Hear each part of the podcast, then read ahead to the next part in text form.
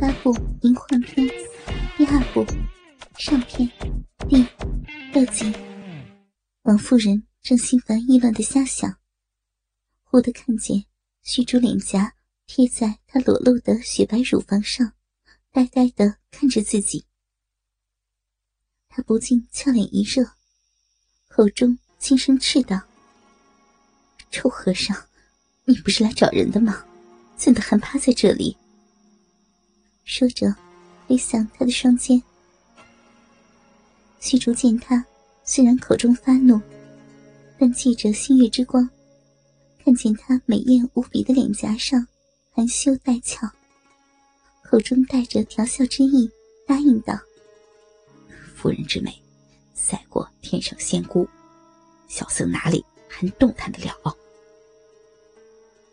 他双手握住王夫人推举过来的柔软。滑腻的手掌，张口含住她丰满傲挺的肉峰，用舌尖挑动碾压着那乳峰上粉红站立的乳头。王夫人哼叫一声，那股刚刚褪去的情欲又再次激荡起来。她心中不禁暗暗叹息道：“难不成这小和尚？”真是我的克星吗？虚竹牵着他柔软的手，摸到自己下身那只又重新膨胀坚硬起来的鸡巴上。王夫人口中长长的嗯了一声，纤细白皙的五指圈握住那粗壮硬邦的大鸡巴，轻缓的套弄起来。虚竹那张亲吻甜吮乳峰的嘴，慢慢滑动上来。他柔情的亲吻着王夫人那雪白美丽的下巴，轻声道：“夫人不是需要小僧的真阳练功吗？小僧自愿献出，誓死不悔。”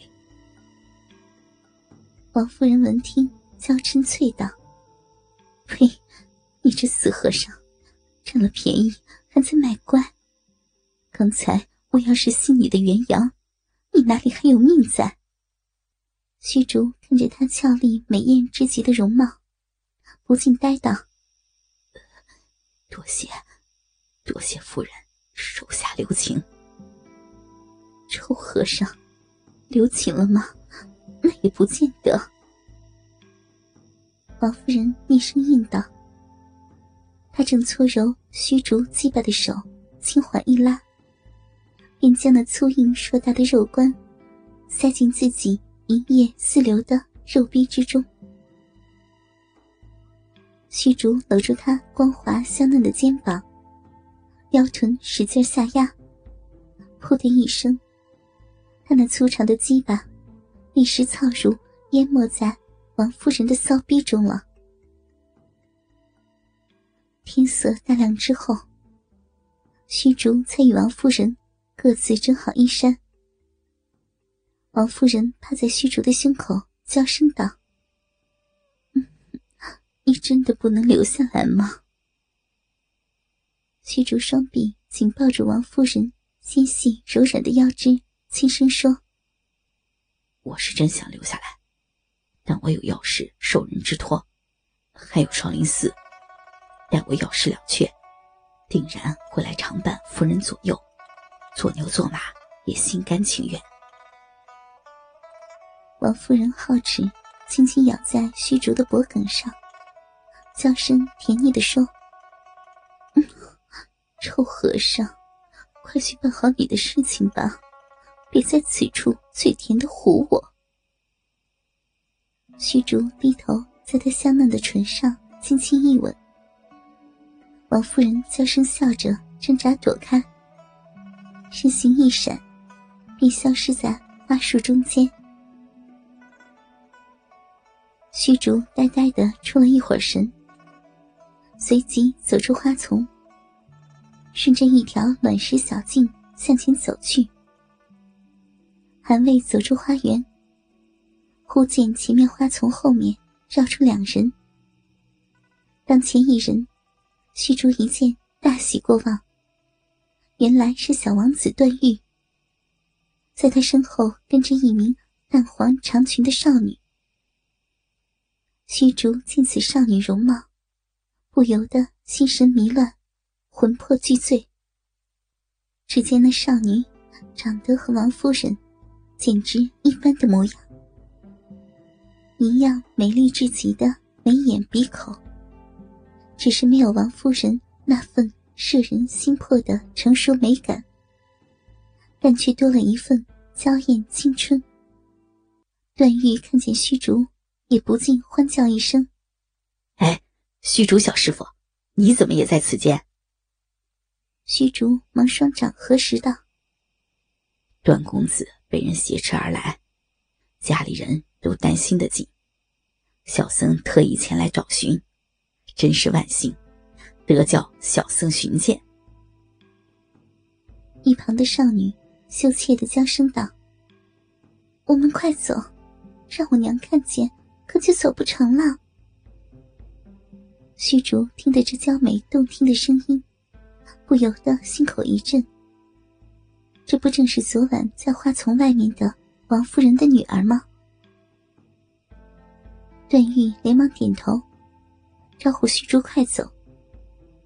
三人来到后花园的门洞边上，轻轻推开园门，走到湖边，在芦苇丛中。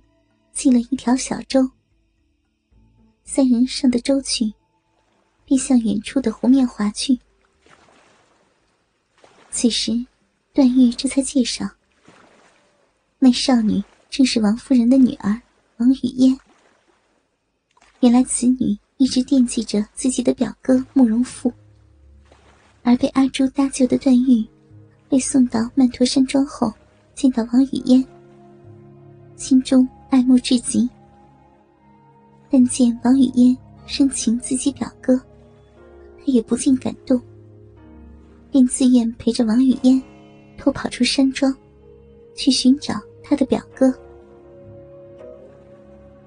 段誉又问虚竹，自己母亲现在如何？虚竹闻听，不禁脸上一红，口中支吾道：“呃。”小僧好不容易劝得王妃回到玉虚观，呃，想来王妃气也已经消了。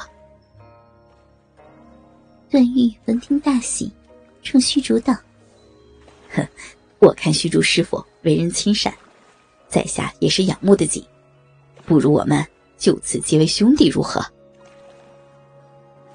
虚竹想起与段誉母亲那天雨水交融的缠绵。心中羞愧，不禁说道：“呃，那，那再好不过，承蒙段公子看得起。”三人下了船来，一直向西来到市镇上，住进一间客栈。虚竹与段誉在天井中八拜结交，段誉告诉虚竹。自己曾与慕容家齐名的丐帮帮主乔峰结为兄弟。乔峰是大哥，这样把虚竹称为二哥。两人高兴的喝起酒来。酒意微醺的段誉向虚竹透露出自己深爱王语嫣，怎奈落花有意，流水无情。虚竹劝了劝段誉。第二天，三人买了马匹，继续西行。走了两天，也没有打探到慕容复的消息。王语嫣一直闷闷不乐，段誉不住的开导他。虚竹不时的偷偷看上几眼。三人走到一片偌大松林边上，稍作休息。忽见远处尘烟四起。一对身着黑甲的武士疾驰而来。